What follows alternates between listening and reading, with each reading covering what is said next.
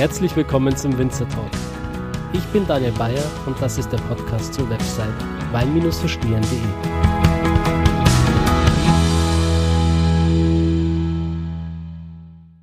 Ja, hallo und herzlich willkommen, liebe Zuhörer, zu dieser neuen Folge des Winzer Talks. Ähm, heute für mich eine ganz besondere Folge, denn ähm, die letzte Folge wirklich face to face mit meiner Podcast-Ausrüstung habe ich tatsächlich in Südafrika aufgenommen, damals vor knapp einem Jahr. Ähm, es war, glaube ich, im Swartland mit Andreas Abbal damals noch ähm, vom Weingut Lammershoek, mit dem ich auch immer noch sehr in Kontakt stehe und der sich auch bald ähm, mal wieder melden wird hier auf dem Podcast, kann ich schon mal verraten. Ähm, heute sind wir aber nicht in Südafrika, sondern im verregneten, herbstlichen Deutschland an der Mosel. Und ich sitze hier im Weingut Maximin Grünhaus wo ich mich sehr, sehr freue, denn äh, ja, ich vergöttere diese Weine. Ich durfte sie damals auch während meiner WSET-Ausbildung genießen, wurden immer wieder als Paradebeispiel für deutschen Wein herangezogen, für deutschen Riesling und ich begrüße ganz herzlich meinen Gast, den Maximin. Danke sehr. Also wir sind voll im Trend, weil ähm, die Besucher, die uns hier in Scharen im Inlandstourismus äh, heimsuchen. Da gibt es ganz viele Münchnerinnen, die wollten eigentlich nach Mexiko, jetzt kommen sie an die Mosel. Also äh, von Südafrika an die Ruwer äh, ist die Schleife total konkludent und ähm, äh, zeitgemäß. Das äh, freut mich natürlich, dass die Leute hier bei euch vorbeischauen. Äh, in Zeiten von Corona 2020, das äh, verflixte Jahr, möchte man schon fast meinen. Jetzt verregnet es auch noch die Ernte, oder wie siehst du das Ganze? Ja, also wir hätten uns anderes Wetter gewünscht, aber äh, wir sind Landwirte, wir sind Winzer, wir machen, wir machen das Beste daraus und wir nehmen, wie es kommt. Wir können es ja eh nicht ändern. Ähm, das ist äh, entweder man fällt äh, bei Wetter in Ohnmacht oder man versucht einfach äh, zu gestalten und ähm, wir gestalten und äh, insofern es wird ja schon was Gutes draus kommen. Also ja, ich, das, bis jetzt hat es immer funktioniert und ähm, es ist sicherlich kein dickes Auslesen, ja, aber äh, das, was ich an Mosten schmecke, was ich an Trauben schmecke, ist schon noch gut. Genau. Ja, da können wir dann vielleicht nochmal vertiefter drauf eingehen. Aber bevor wir jetzt wirklich mit dem Podcast starten, äh, würde ich dich ganz herzlich bitten, dich einfach mal für diejenigen Zuschauer und Zuhörer ähm, vorzustellen, die dich jetzt vielleicht noch nicht kennen. Mein Name ist äh, Maximin von Schubert. Ähm, ich bin hier Winzer in der sechsten Generation. Das heißt, mein Ur-Ur-Urgroßvater Kai Ferdinand Freier von Stumm-Hallberg war ein großer Stahlhersteller im Saarland und ähm, das Pendant zu Krupp damals im Saarland und hat ähm, Maxim Grünhaus gekauft als ein Sommersitz, ähm, als äh, Erholungsstätte und dann über die Weltkriege, ähm, speziell nach dem Zweiten, ging halt ähm, die mit der Schubertschen Familie ähm, äh, alle Einkommensquellen und Besitztümer im Osten verloren und äh, seit dem Zweiten Weltkrieg lebt die Familie jetzt hier eben äh, komplett und ähm, wir widmen uns komplett dem Wein. Also schon jetzt auch wieder drei Generationen, dass wir das wirklich ähm, hauptberuflich machen. Früher war es immer volle Passion und äh, jetzt ist es volle Passion und hauptberuflich. Äh, ich selber bin muss man überlegen, 37 Jahre alt, ähm, bin verheiratet äh, äh, mit meiner wunderbaren Frau Amelie und habe äh, zwei kleine Kinder, zwei Söhne. Wie alt sind die? Vier und zwei.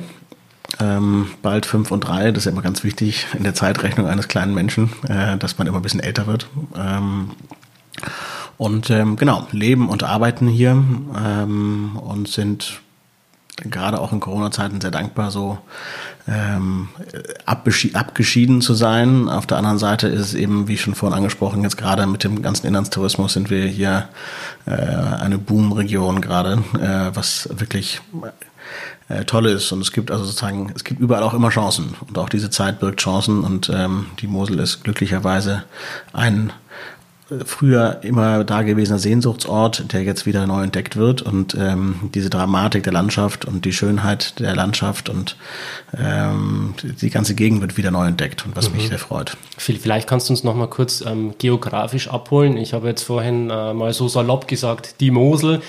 äh, wo, wogegen jetzt wahrscheinlich der VDP wenig hätte, aus marketingtechnischen Gründen, aber vielleicht kannst du uns trotzdem nochmal geografisch hier ein bisschen äh, näher abholen. Der VDP äh, Deutschland hätte nichts dagegen, der VDP Mosel-Saruwe hat schon was dagegen. da gibt es ja noch die kleinen Feinheiten, ähm, aus welchen Perspektiven man sieht. Also wir sind hier an der, an der Ruwer, äh, kurz bevor die Ruwer in die Mosel mündet.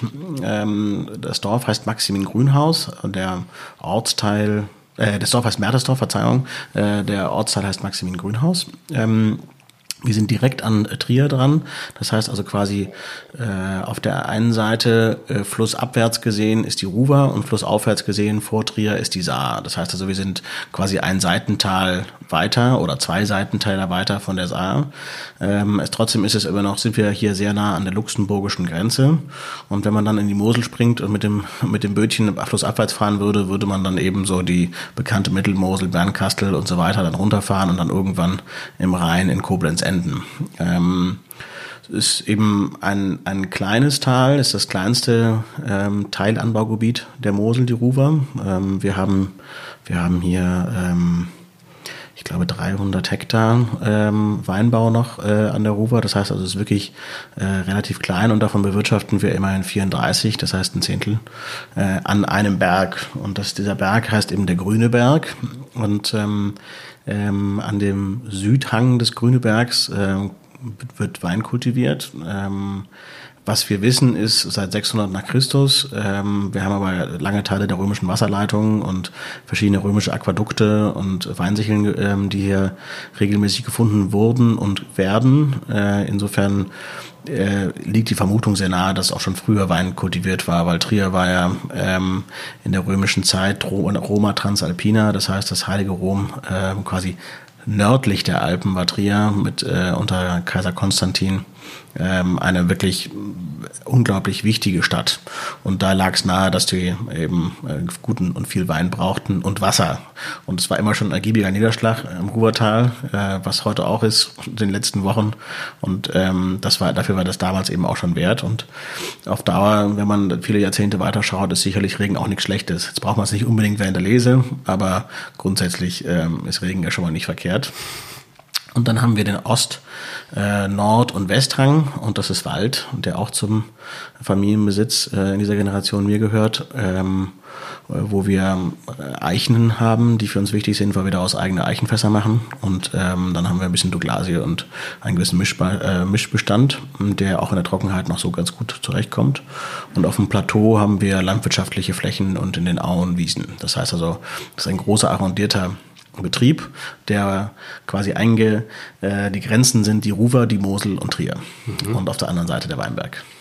Ich bin ja öfters in der Gegend hier unterwegs und ich frage die Winzer dann auch immer ganz gezielt, was jetzt zum Beispiel so der Unterschied ist ähm, klimatisch zwischen Mosel und Saar und habe da schon viele Antworten erhalten. Aber was würdest du jetzt sagen, macht nochmal den Unterschied äh, hier von der Ruwer aus? Ich, ähm, wenn man wenn man das sozusagen ähm, äh, von einer hohen Wolke betrachtet, ist äh, die Ruwer und die Saar sich in sicherlich in den vielen Dingen sehr ähnlich. Es ist ein Seitental der Mosel, es ist etwas kühler und ich glaube, man muss dann eher äh, noch etwas genauer hinschauen und näher betrachten, was ist der Unterschied zwischen den Lagen oder ähm, ähm, wie ergibt sich das. Das heißt also auf der Gegenseite haben wir äh, einen langen ähm, Westhang, ähm, äh, Mertersdorfer Herrenberg, der dann übergeht ins Kasandieschen. Das ist ähm, hat überhaupt keinen Wald. Äh, es ist eben ein Westhang, das heißt, er hat nur Abendsonne. Ähm, und das ist etwas, was, was, den, was den Berg und den Wein dort sehr prägt. Wir hier haben eben äh, einen langen Süd, südwestlich geneigten Weinberg, der ähm, anfängt mit einer tatsächlichen äh, Südost-Ost-Arena, das ist der Bruderberg, äh, umschlungen von Wald. Das heißt, es ist relativ kühl. Ähm, die Weine reifen oder die Trauben reifen später und dadurch ähm, haben sie immer so eine Würze und sehr typischen äh, Charakter, immer so ein bisschen wilder, sponti. Äh, das ist der Bruderberg ist aber auch relativ klein, ein Hektar. Das ist ähm, ein großer Spaß, aber ist immer relativ schnell verkauft. Dann, dann, dann dreht sich das eben quasi in die Paradelage, genau gegenüber hier äh, von dem renovierten Kälterhaus, wo wir sitzen. Ähm, und äh, das ist der Abtsberg, ist sehr steil, schroff, blauer devonischer Schiefer. Ähm, ist sehr warm und trotzdem ähm, äh, der, der Boden ist sehr karg und diese Weine werden immer, haben so eine gewisse Salzigkeit, äh, Mineralität, sind sehr klar, am Anfang der Jugend oftmals verschlossen, außer in, bei sehr warmen Jahren, da, da ist es sozusagen, da, da ist es sozusagen so, dass sie schon auch durchaus sehr zugänglich sind. Wir werden das später auch noch schmecken. Und dann geht's eben weiter hoch den Berg, ähm, ist dann eben am Ende dieses Weinberges ist der Herrenberg. Ähm, und der Herrenberg ist äh, umschlungen von ähm, Wald, hat eine sehr gute Wasserführigkeit. Der Schiefer ist einfach eine Schieferlage tiefer, ist ein rötlicherer Schiefer, ist ein bisschen tiefere Böden. Höherer Eisenanteil, oder? Höherer Eisenanteil, genau. Also im Prinzip ist ja äh, ist alles devonischer Schiefer und der rote Schiefer ist äh, hier einfach nur äh, ein blauer Schiefer, der mit Eisen durchsetzt ist. Ähm, der, der Schiefer bricht schneller und dadurch hat er eine bessere Nährstoffversorgung. Und man sieht es auch an den Reben, die werden etwas dicker, äh, nicht ganz so dick wie die Pfälzerreben, äh, äh, wie der Unterarm eines Bodybuilders, ist, sondern ist immer noch relativ karg, aber es ist ähm, aber schon etwas, etwas eben mehr Nährstoff Nährstoffe und dadurch werden die Weine etwas würziger und äh, früher zugänglicher. Mhm. Was mich jetzt an der Stelle mal interessieren würde, wir sprechen hier von sehr kargen Böden, sehr starke Ertragsreduzierung wahrscheinlich auch. Ja, also die ähm, in, in, den, in den tollen Jahren, wo wir richtig hohen Ertrag haben, äh, ernten wir im Gesamtbetriebsschnitt ähm, das, was als GG-Limit äh, ist. Ja? Also das ist sozusagen das GG-Limit, was in anderen, in anderen Anbaugebieten ein Thema ist. Ja, wie viel man ernten darf, mehr ernten wir sowieso hier nicht. Also eher weniger. Wie, wie kann sich das der Zuhörer mal so vorstellen? Wie viel äh, Liter bekommt man zum Beispiel jetzt aus dem Hektar raus? Ähm, wir haben extreme Schwankungen. Wir haben wirklich extreme, extreme Schwankungen. Ähm, das ist schwer nachvollziehbar, wenn man sozusagen nicht Landwirt ist, dass man solche Ertragsschwankungen haben kann. Also wir haben in, ähm, in ähm, 2016 haben wir 4000 Liter pro Hektar gelesen. Ähm, und äh, das Maximale ist 6000 Liter pro Hektar äh, für ein großes Gewächs. Ähm, das heißt, also, wenn man Qualitätswein machen will, kann man bis zu 12.000 Liter und dann gibt es irgendwann Beschränkungen. Ähm, dann haben wir in 17 haben wir 2000 Liter pro Hektar geerntet, das heißt nur noch die Hälfte von 16. Äh, in 18 hatten wir 6000 Liter pro Hektar. Das war ein biblisches Jahr für uns. Wunderbar, endlich mal Erträge. Äh, die Pfälzer hätten sich dann immer noch weinend äh, ins Bettchen gelegt, weil, weil die Erträge so klein sind. Aber für uns war das eben wirklich toll und, das, und ähm, damit konnten wir dann auch wirtschaften und äh, waren wirklich beschenkt. Und dann kam 19 wieder früh im Mai in Frost und die Hitzewellen mit Sonnenbrand und dann haben wir wieder 2100 Liter äh, pro Hektar geerntet. Das heißt also von 4 auf 2 auf 6 auf 2,1 dieses Jahr werden wir eher wieder Richtung 6 gehen, ähm, weil es eben auch so viel regnet. Ähm, aber ähm, ja, es ist, wir nehmen die Natur so wie sie ist. Ähm, man, man, man ringt mit ihr, man freut sich ähm, und das Schöne ist immer wieder, ähm, dass man sich im, im Wein immer wieder damit versöhnen kann. Ja? Weil wenn ein Jahr wirklich beschissen gelaufen ist und man irgendwie wirtschaftlich auch wirklich zu kämpfen hat, am Ende zwei Jahre später trinkt man eine Flasche und äh, man ist irgendwie wieder versöhnt. Ja? Und das ist schon, das ist das, das ist das ähm, Schöne am Wein ähm, und das ist das Schöne am Arbeiten mit der Natur, dass es eben diese Möglichkeiten gibt. Sollte jetzt kein Schlusswort sein, wir haben noch ein bisschen was vor uns. Ja. Vielleicht ähm, werfen wir noch mal einen kurzen Blick in die Vergangenheit. Wenn du dir jetzt so die letzten fünf Jahre anschaust, was war so dein äh, Favoritenjahr? Ähm, solche Fragen beantworte ich immer mit einer Gegenfrage. Ähm, wenn dann der Gegenüber ein Kind hat, frage ich, welches sein Lieblingskind. also es gibt, es gibt nicht das, äh, das, das Favoritenjahr. Äh, es gibt, es gibt Jahre, äh, wo man ähm, intensiver lebt und intensiver miterlebt. Ähm, das heißt dann eben durch geprägt durch ähm, persönliche Erlebnisse wie eben geborene Kinder oder äh, vollendeter Bau oder irgendwelche Sachen, die einem eben Spaß machen und die einen wirklich auch geprägt haben. Ähm, und es gibt Weine, die zu gewissen Situationen einfach ähm, äh, perfekt schmecken und ähm, eben gut sind. Also es gibt in jedem Jahr gibt es sozusagen einfach ähm, ja äh, tolle Dinge zu entdecken und man muss sie halt sozusagen richtig einsetzen. Also es gibt nicht das perfekte Jahr. Es gibt tolle Kabinette, wie wir es in 16 hatten. Äh, da hätte ich mich reinlegen können. Das ist einfach wunderbar. Und 20 wird, glaube ich, eher auch wieder so ein Jahr, wo diese Kabinette einfach wirklich wunderbar sind. Es gab 17, gab es äh, unglaublich feine Pinots äh, und GGs, die ich ähm, ja, unglaublich ähm, bewundert habe. In 18 hatten wir eine durchgehend so hohe Qualität, dass der selbst der Gutswein eben einfach eine absolute Granate war und die alten Reben waren wunderbar. Es war einfach, äh, das war alles da. Ja. Ähm, und in 19 hatten wir einen sehr kleinen Ertrag. Äh, dann gab es wieder wirklich eine Auswahl von, wir hatten also wirklich die Qual der Wahl, weil wir so viel selektiert hatten im Weinberg, dass wir nur in der großen Lage arbeitend, äh, im Prinzip alles GG hatten, hatten wir die Qual, dass wir irgendwas runterstufen mussten vom GG zum Ortswein und zum Gutswein und haben eben aber trotzdem eine unglaublich starke, äh, große Gewächsbenchmark, die wahnsinnig viel Spaß gemacht hat ähm, und die toll ist und auch wieder die Pinots waren toll und es war einfach, war wirklich super. Wermutstropfen war halt einfach die Menge, wenn du so wenig zu verkaufen hast, so wie jetzt 19 ist im Prinzip ausverkauft und wir haben aber noch sechs Monate, die wir überbrücken müssen. Ähm, äh, bis nachher der nächste Jahrgang kommt. Also man kann, man kann immer, immer diese, die schönen Sachen finden und das Tolle ist eben, dass wir in den letzten Jahren im Prinzip keine Off-Jahre mehr hatten. Ja, also das, was mein Großvater erlebt hat, ähm, dass man in den 60er, 70er Jahren so richtige Off-Jahre hatte, wo so viel Frost war und so kalt war, dass die Weine gar nicht richtig reif wurden. Das muss man sich mal überlegen. Ja, das ist, es wurde nicht reif. Ja, und, dies, und deshalb gibt's ja heute nicht mehr. Mhm. Das ist ja heute, das ist ja heute ausgeschlossen. Die letzten 25 Jahre wurde ja alles reif. Das ist ja oder 30 Jahre. Das, das, also insofern haben wir es ja viel besser. Ähm, der Klimawandel hat aber mit sich gebracht, dass wir eben einen früheren Austrieb haben und dadurch die Eisheiligen eben äh, bis Mai muss man auch schon ganz schön, ganz schön mehr zittern, weil halt der Austrieb früher ist und dementsprechend hat man, ist man exponierter ähm, zu einem äh, Frostrisiko. Hm. Also es ist, äh, es ist, äh, es hat alles für und wider und man muss einfach mit der Natur leben. Das äh, macht einen verrückt. Das ist manchmal wie mit, mit kleinen Kindern. Ja? Die beruhigen einen und gleichzeitig machen sie einen verrückt. Ja. Ähm, und so ist es mit der Natur auch. Es ist eben, es ist ein Geschenk und auf der anderen Seite macht es einen total wahnsinnig, ja? dass man einfach nichts beeinflussen kann, sondern es einfach so nehmen muss. Und auf der anderen Seite, genau, dann trinkt man wieder ein, ein Glas Wein und dann ist man wieder fröhlich. Genau, ja, vor allem, äh, wenn man sich die Natur so anschaut, ähm, Stichwort Klimawandel, ähm, Stichwort CO2-Bilanzen und so weiter, Nachhaltigkeit. Ähm, ich würde mal interessieren, was für dich Nachhaltigkeit bedeutet und ähm, was ihr an eurem Weingut dafür tut. Ich glaube, als, als Weingut oder auch als, ähm, als Familie, die ja so viele Generationen lebt, lebt man so nachhaltig und merkt es manchmal gar nicht, wie nachhaltig man eigentlich ist. Ähm, das heißt also, äh, es, ist, äh, es ist ein Trend.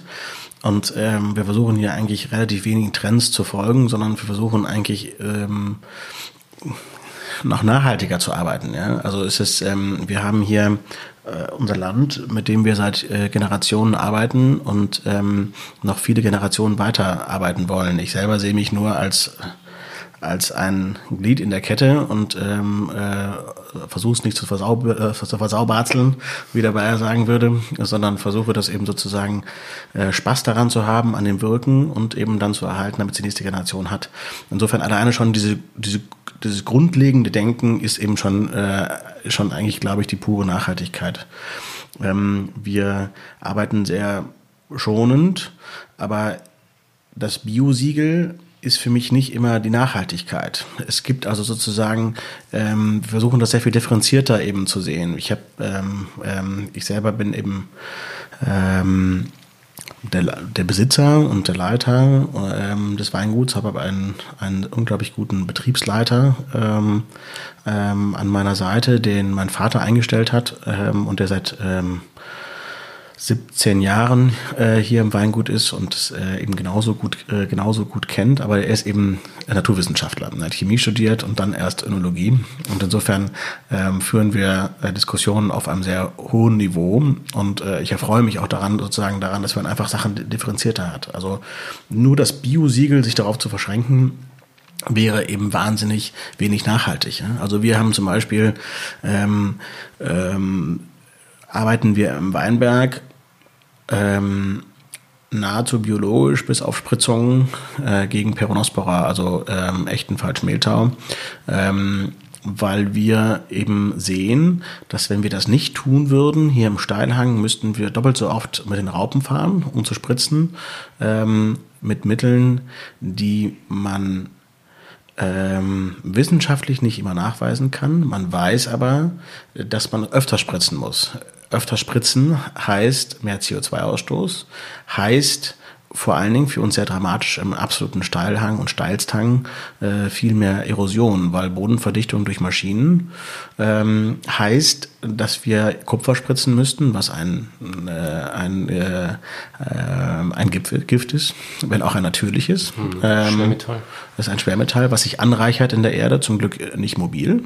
Ähm, also ich möchte jetzt keine, keine Angst schüren vor Kupfer, aber es ist eben ein Thema, äh, was, es, was es gibt. Und, ähm, und wir spritzen eben diese synthetischen Mittel gegen Pero. Ansonsten sind wir, äh, sind wir ähm, ja, äh, komplett nachhaltig und wie es eigentlich, wie man sich einen Biobetrieb machen kann. Aber da ist das Biosiegel nicht logisch. Und äh, ich weigere mich sozusagen ähm, dann zu sagen, es gibt einen besseren Weg, nur weil er vielleicht einem Dogma folgt. Und Dogma ist immer etwas ganz Gefährliches, sondern ich möchte eben sozusagen eben wirklich nachhaltiger sein, als es ein, äh, ein Biosiegel hat. Wir arbeiten im Keller. Ähm, mit einer unglaublichen Ruhe, so wie es immer, so wie es immer passiert ist. Das heißt, die Weine werden ähm, schon gepresst. Äh, wir versuchen immer wirklich ähm, nicht die letzten äh, Liter rauszuquetschen, sondern eben wirklich sehr vorsichtig äh, eher lange Pressintervalle zu haben mit niedrigem Druck. Die Weine setzen sich dann äh, über Nacht oder über Tag, äh, je nachdem wie lange sie brauchen, klären das vor und dann werden sie in das Gärgebinde überführt und da vergären sie spontan. Das haben wir immer gemacht und da hat auch mein Vater eine schwierige Zeit gehabt, weil zeitlang war das eben überhaupt nicht in. Ähm, und das war der Trend, war dann eben äh, eher so nach den Zitrus- und Orangennoten diese eher einzüchtigen Weine zu haben, was auch total fein ist. Es ist äh, jeder nach seiner Fasson, aber es ist eben nicht das, was äh, Unikate her hervorbringt, sondern man hat einen sauberen Wein, der einem vorher definierten Gärverlauf folgt und dementsprechend eine ähnliche Aromenbildung hat ist total okay, aber es ist nicht das ähm, Besondere. Es ist nicht, man kann sich nicht so sehr an den Wein reiben, man kann sich nicht so sehr, ähm, wenn man sich einmal Wein reibt, dann, ähm, dann erinnert man ihn. Ähm, und das ist das, was wir gerne wollen. Ja? Wir wollen gerne eben Maximin Grünhaus in der authentischsten Weise auf die Flasche bringen. So und ähm, und im Keller arbeiten wir halt einfach so und äh, und wir haben das Glück jetzt, dass Spontis oder spontan vergorene äh, Weine, das heißt also einfach quasi Weine, die man auf den natürlichen Hefen einfach lässt und vergären lässt, äh, wieder im Trend sind. Und mhm. jetzt sind wir quasi im Trend und dabei machen wir eigentlich alles so, wie wir es immer gemacht haben. Insofern muss man manchmal so eine kleine Delle aushalten, äh, damit man einfach authentisch bleibt. Mhm. Ähm, bei dem Stichwort würde ich gerne nochmal einhaken, Authentizität. Ähm, ich meine, äh, Spontanvergärung ist wahrscheinlich die eine Seite der Medaille, aber ich glaube, ähm, das ganze, der ganze Begriff Authentizität bietet weitaus mehr Potenzial, einen Wein wirklich authentisch zu gestalten. Ähm, was macht für dich einen authentischen Wein aus? Und äh, ja, was, was tut ihr alles dafür, dass es auch wirklich so ist? Ähm, wir tun ähm, so wenig wie möglich, damit er authentisch ist. äh, das ist tatsächlich das, das, das Rezept. Das heißt, ähm, wir versuchen ähm, im Weinberg ähm, äh, der einzige Nachteil eines Podcasts ist, dass man keine Bilder hat. Äh, das heißt also in dem steilen Weinberg äh, mit sehr viel Handarbeit versuchen wir eine möglichst lange Traubengesundheit eben zu fördern. Das heißt also wir entblättern ähm, sehr viel mit Hand, dass, ähm, dass die Trauben eben frei hängen und der Wind sie immer wieder abtrocknen kann. Das ist einer der wichtigsten Mittel auch, um wenig Pflanzenschutz betreiben zu müssen, weil man einfach einen natürlichen Pflanzenschutz hat. Dadurch, dass die Trauben einfach lange gesund bleiben. Ähm, und dann holen wir sie eben ähm, mit einer ausschließlich Handlese hier ähm, rein und sortieren ähm, ebenso wie, wie wir es sortieren können. Das heißt, es gibt Jahre, wo es trocken ist äh, in den Lesen, da gehen wir oft ähm, öfters und sehr oft in verschiedenen Parzellen immer wieder und suchen uns halt die Trauben, die wir brauchen. Und es gibt Jahre, wo es eben äh, eine Fäulnis voranschreitet, äh, wie dieses Jahr eben ist, äh, eben ein relativ nasses Jahr. Da suchen wir uns gezielt die Trauben raus, die wir haben und den Rest lassen wir hängen oder schmeißen wir weg. Also wenn dann irgendein Fäulnisansatz ist, der nicht positiv ist.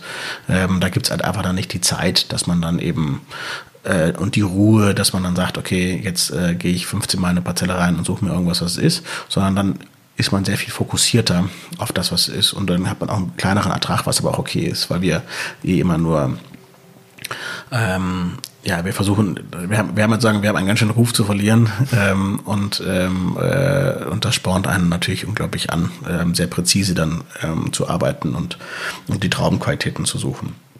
Und im Keller, wie gesagt, ähm, äh, braucht man ähm, Gottvertrauen und für diejenigen, äh, die da mit dem Wort nichts anfangen können, braucht man einfach Ruhe und, äh, und Vertrauen, äh, dass der Wein schon macht. Und, ähm, und es kann mal sein, dass ein Fass eben so endet, dass man eben nicht so wahnsinnig glücklich damit ist, aber dann gibt es eben wieder äh, andere Einsatzgebiete oder man muss halt ein Fass mal in gewisser Weise ein bisschen ähm, ähm, ja, abschreiben. Gibt's ja auch. Aber die, das kommt zum Glück sehr, sehr selten vor. Also ich glaube tatsächlich, im Weinberg wird die Arbeit gemacht. Das heißt, da muss man früh ähm, äh, die Traubengesundheit fördern, ähm, die Vitalität des, des Stockes.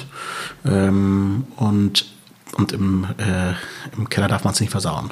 Beziehungsweise den Hefen dann wahrscheinlich auch Enzyme geben, oder? Um sie vital zu halten, damit sie weiter schön es, äh, das, äh, es gibt, es gibt, äh, es gibt trockene Jahre. Äh, in, in ganz, ganz trockenen Jahren äh, kann es eben sein, dass, ähm, dass äh, die Hefen tatsächlich äh, eine spontane Hefe irgendwann nichts mehr zum Verstoffwechseln hat. Das heißt, dass der Wein nicht weitergeht. Ähm, und ähm, da ist es dann eben so, dass manchmal Nährstoffe helfen, den, den natürlichen Hefen aufrechtzuerhalten. Weil ich bin persönlich kein Fan von oder ich muss sagen, hier im Weingut, um das einzuschränken, um weniger Konfliktpotenzial zu bieten, hier im Weingut bin ich kein Fan von ewigen Langgärern. Das heißt also, wenn die erste Gärung eben dann versiegt und dann, dann geht ein zweiter Ansatz, das ist nicht ein Quell von ähm, unglaublicher Qualität ähm, für mich persönlich, ähm, sondern ähm, wenn es eben richtig karge, heiße Jahre sind ähm, und man merkt das ja in dem Gärverlauf, wenn da gar nichts weitergeht, dann erhält man lieber die natürlichen Hefen und gibt ihnen eben sozusagen einfach Nährstoffe dazu, dass man eben, dass sie eben weiterkommen und eben die Vergärung vollenden können. Hm wovor man dann am Ende dann doch impfen muss und dann, äh, dass dann überhaupt die Gehvergärung durchgeht. Oder man, die hängen dann ewig und dann werden sie nachher Schwefelfresser und dann kann man, sind sie auch nicht mehr verkehrsfähig. Wie viel Zeit verbringst du mit dem Verkosten deiner Weine? Ähm, es, äh, es, äh, es, es, kommt total drauf an. Also das, ähm, ich, es ist ja, es ist, ähm, äh, da ist äh, zu, zum Glück der Beruf auch eine Leidenschaft. Das heißt, also ich kann es nicht so richtig messen. Ja, also ich, ich verkoste ganz viele Sachen und merke es gar nicht, ja, weil es einfach sozusagen so mein Tagesrhythmus ist und äh, und äh, das ist, was ich halt einfach gerne mache. Also ähm, äh, es fängt mit dem mit dem Most, mit dem Traubensaft an. Ähm, es, es ist ähm, äh, ist es, wenn man durch den Keller läuft äh, an den Fässern vorbei, ist man ja so, man ist, ähm, man ist hypersensibel, weil man riecht eigentlich an jedem Fass, wenn man vorbeilaufen, und merkt das gar nicht mehr. Und man merkt das nur, wenn man stehen bleibt, weil irgendein Fass komisch riecht. Ja? Also das heißt, es ist, äh, man, man, man lebt sehr viel intensiver, man nimmt sehr viel intensiver wahr. Das ist sozusagen eine, eine Phase, wo man äh, mit allen Sinnen sehr alert ist und immer achtsam ist. Achtsam ist, genau. Man möchte immer, man möchte immer gerne einfach ähm, möglichst viel wahrnehmen. Und, ähm, und, so, und so ist es genauso auch bei der, bei der Entstehung des Weins. Man, man, man ist immer, immer nah dran. Ich selber bin eben dadurch, dass der Betrieb auch wieder nicht so groß ist und ähm, äh, ich eben diesen ähm, sehr, sehr guten Betriebsleiter habe, mit dem ich zusammenarbeiten kann, Stefan Kramel, ähm, übrigens ein Niederbayer, hm. äh, ähm, der ähm, äh, dass ich eben auch sehr viel reise. Das heißt also, es gibt dann auch eben wieder Momente, wo ich dann eben tatsächlich reisen muss. Jetzt dieses Jahr war es ein, glaube ich, familiäres Jahr, weil ich wenig gereist bin. Ähm, und insofern ähm, ähm, gibt es auch wieder Phasen, wo ich eben nicht so viel verkosten kann, weil ich einfach nicht da bin. Aber dann, dann kommen eben die Cuvée-Proben, wo man sich dann eben tatsächlich äh, sehr an den Weinen auch reibt. Und ähm, und, und ähm, sich dann wieder sehr, sehr intensiv, auch bewusst intensiv damit äh, eben beschäftigt, weil man irgendwann an einem Punkt muss man ja sagen, äh, welcher Wein ist zu was bestimmt. Also was ist ein Gutswein, was ist ein Ortswein, was ist eine große Lage ein, oder im trockenen Bereich ein großes Gewächs, wobei es eigentlich andersrum passiert, weil wir hier nur in der großen Lage arbeiten und potenziell eigentlich alles Großgewächs ist und wir dann von oben nach unten abstufen. Das heißt also, wir können uns jedes Jahr das Allerbeste raussuchen ähm, als GG und dann äh, bestimmen wir die ähm, Ortsweine und dann kommt die Gutsweine. Mhm. Ja, jetzt ähm, hast du mir direkt Lust gemacht, den ersten Wein mit dir zu probieren. Hier stehen ähm, vier Flaschen.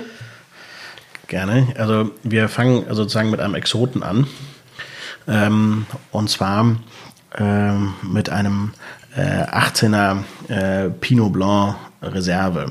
Mein, ähm, mein Vater hat ähm, viel Spaß an burgundischen Weinen gehabt. Also ich glaube, es gibt eine generelle Liebe auch von Mosel Sarufa Winzern ähm, in den in den Burgund und ähm, und in diese Stilistik. Oder ich glaube auch in Deutschland ist es äh, eine eine ein ein, ein Weinanbaugebiet, was äh, was vielen sehr am Herzen liegt.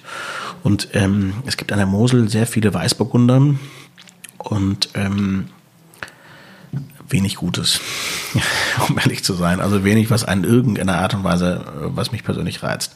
Und das fand ich halt immer schade. Und in dem Falle war mein Vater bei einer Verantwortung und, ähm, und hatte eben ein Aha-Erlebnis, dass er bei einem äh, Winzerkollegen an der Mosel einen ähm, ähm, äh, Uli Stein ähm, einen äh, unglaublich tollen Spätburgunder getrunken hat, zusammen mit einem äh, Gastronom und Freund Karl Schmelzer von der Bagatelle damals und der hat dann eben, der hat dann dieses Aha-Erlebnis gehabt. Und dann war eben nach über 51 Jahren im Betrieb, unser alter Betriebsleiter Alfons Heinrich ist dann in Rente gegangen und als er dann äh, den Nachfolger suchte, äh, fand er eben Herrn Kramel und äh, die Geschichte, die überliefert ist, auch wenn sie nicht so lange her ist, ist eben, dass äh, äh, Herr Kramel eben sagte, er hatte, nachdem er in Geisenheim verschiedene Maxim Grüners Weine probiert hat, immer den Wunsch gehabt, einmal Maxim Grüners arbeiten zu dürfen.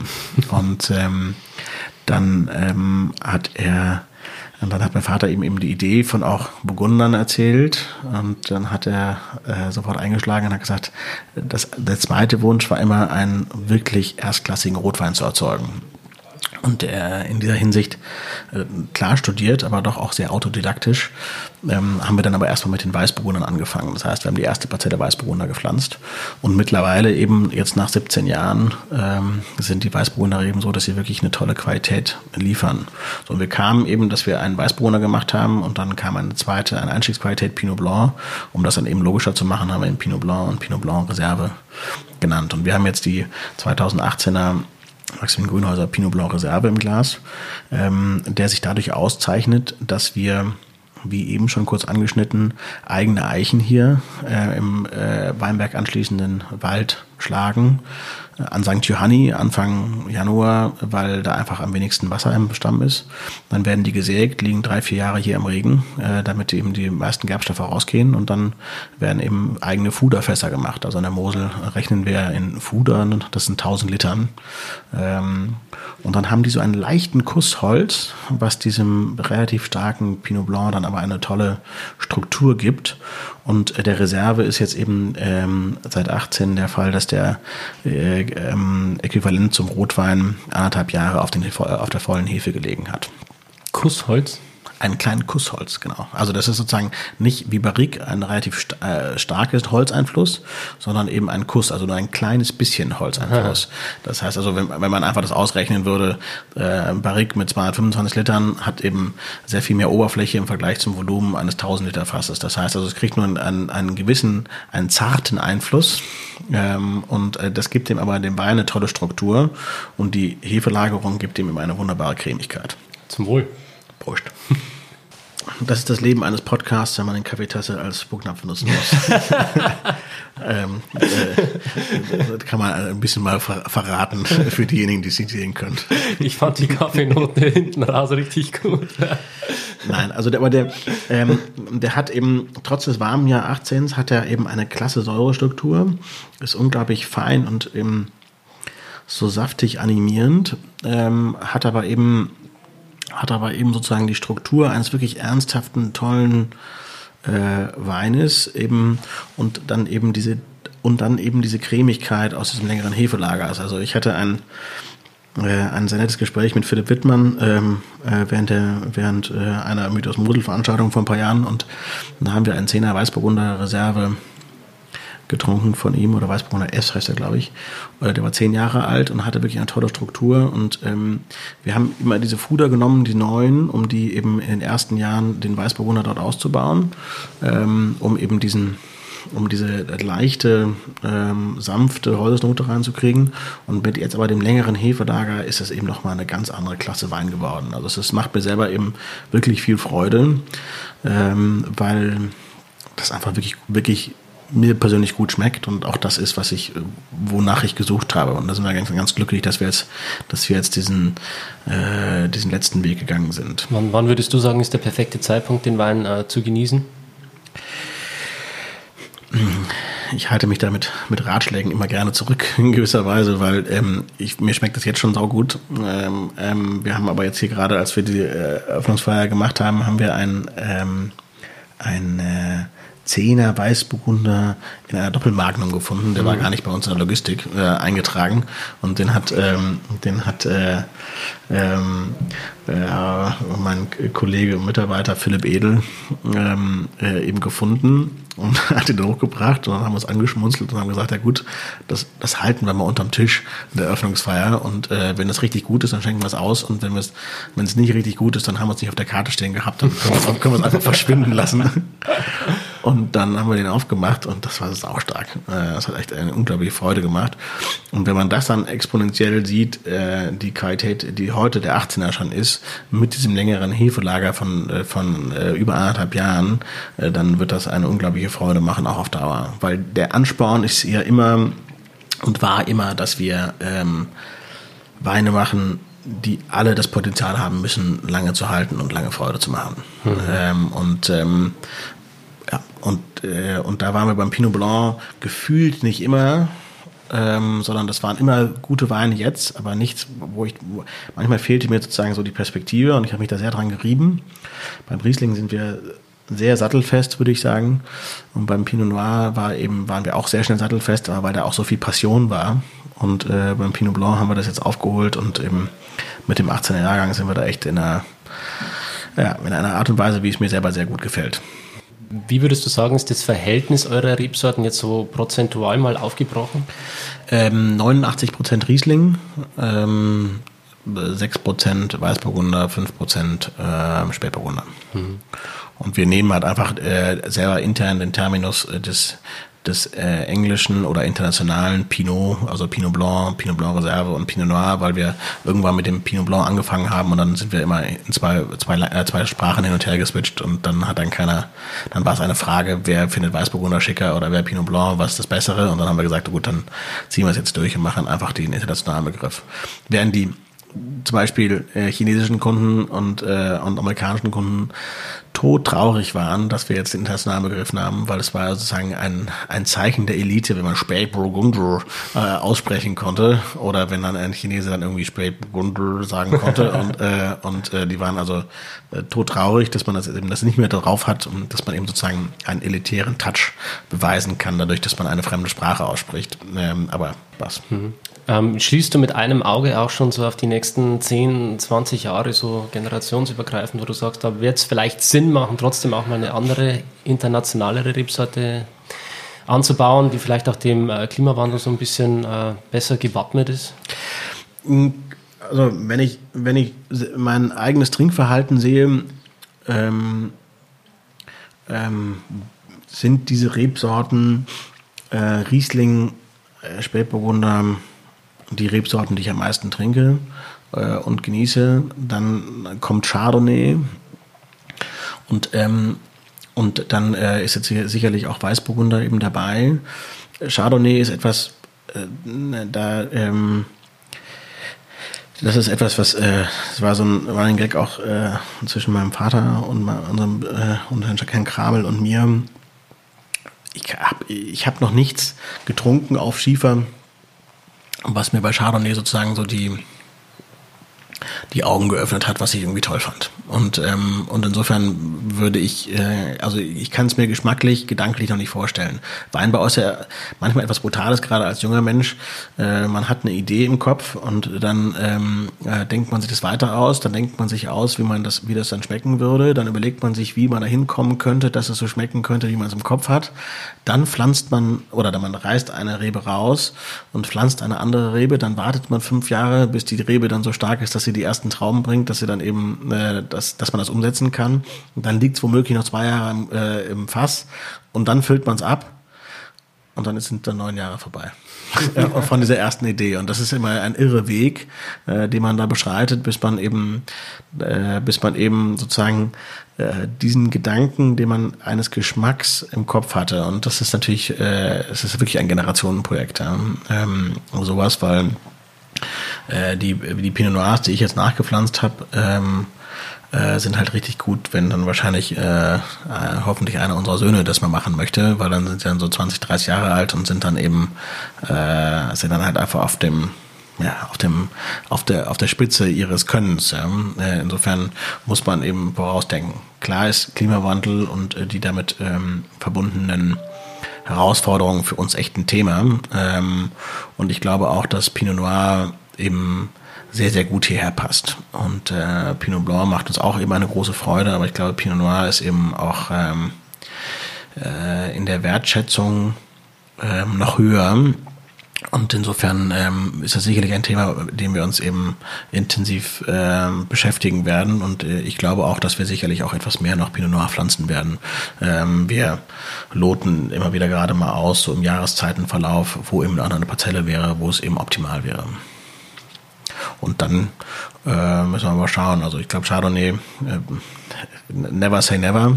Ähm, ähm, also es ist äh, es ist alles möglich. Ja. Äh, es, ist, es sind ja auch, wir sind ja Menschen und wir werden beeinflusst von Situationen, wir werden beeinflusst von äh, Geschmackserlebnissen ähm, und, äh, und ich glaube, man muss immer offen bleiben und insofern kann alles, pass äh, kann alles passieren. Ähm, äh, wir wissen aber auch, wo wir zu Hause sind. Und das ist, ähm, es ist eben der Riesling. In so einem Jahr wie jetzt 20 äh, ist es halt wieder äh, krass, weil ähm, die Pinots sind zwei, drei Wochen früher reif.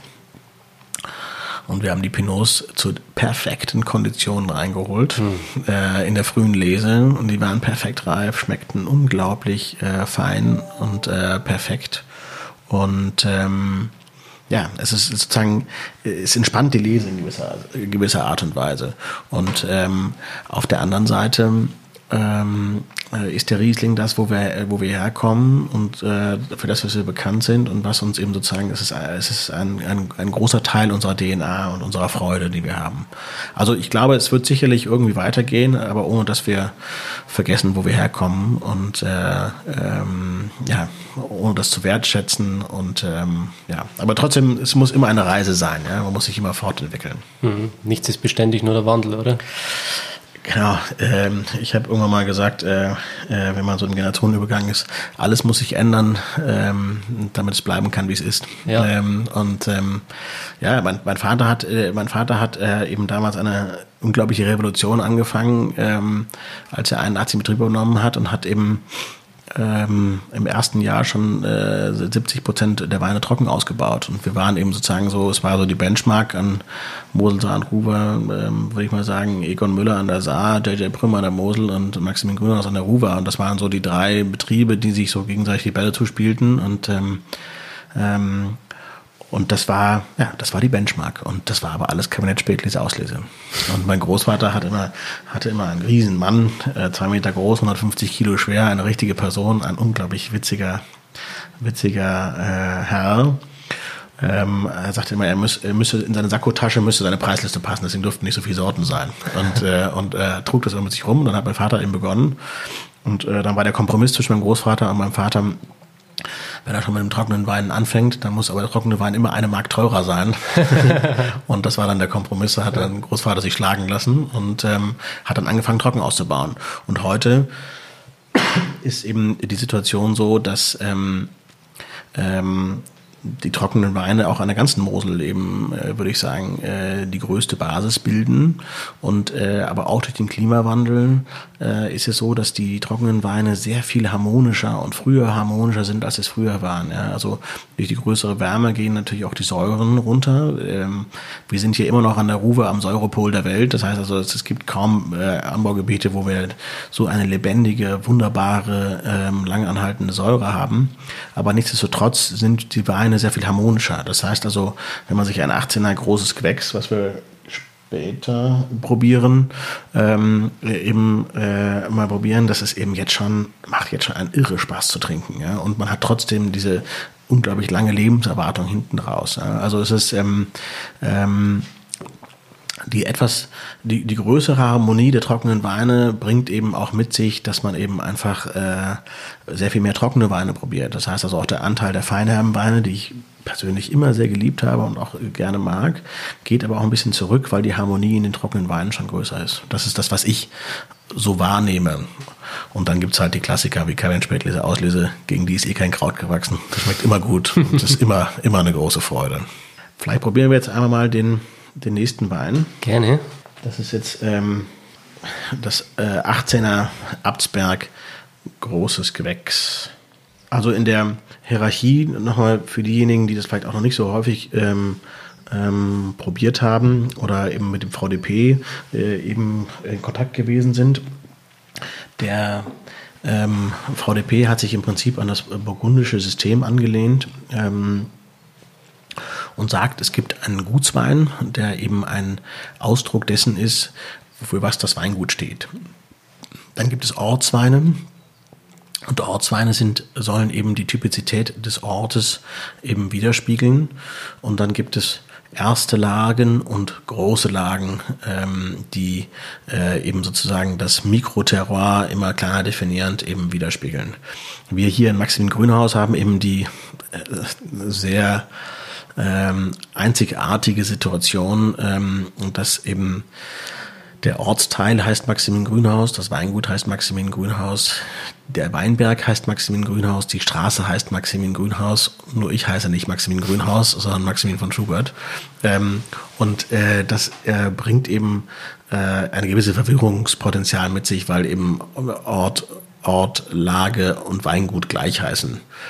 Ähm, dadurch haben wir eben ähm, diesen, diesen sozusagen potenziellen Nachteil kann man aber sehr gut kompensieren, eben dadurch, dass wir einfach äh, im Prinzip äh, auch in großen Jahren wie 18 nur unter großen Gewächs ähm, ähm, Bedingungen eben arbeiten. Das heißt, ähm, es wird alles mit Hand gelesen, es ist alles aus der Steillage, es ist alles aus der großen Lage und es ist alles Maximalertrag ähm, und drunter von dem großen Gewächs, sodass wir am Ende auf dem Tisch auch im Weinkeller nur in kleinen Gebinden vergorene, spontan vergorene, trockene Weine stehen haben.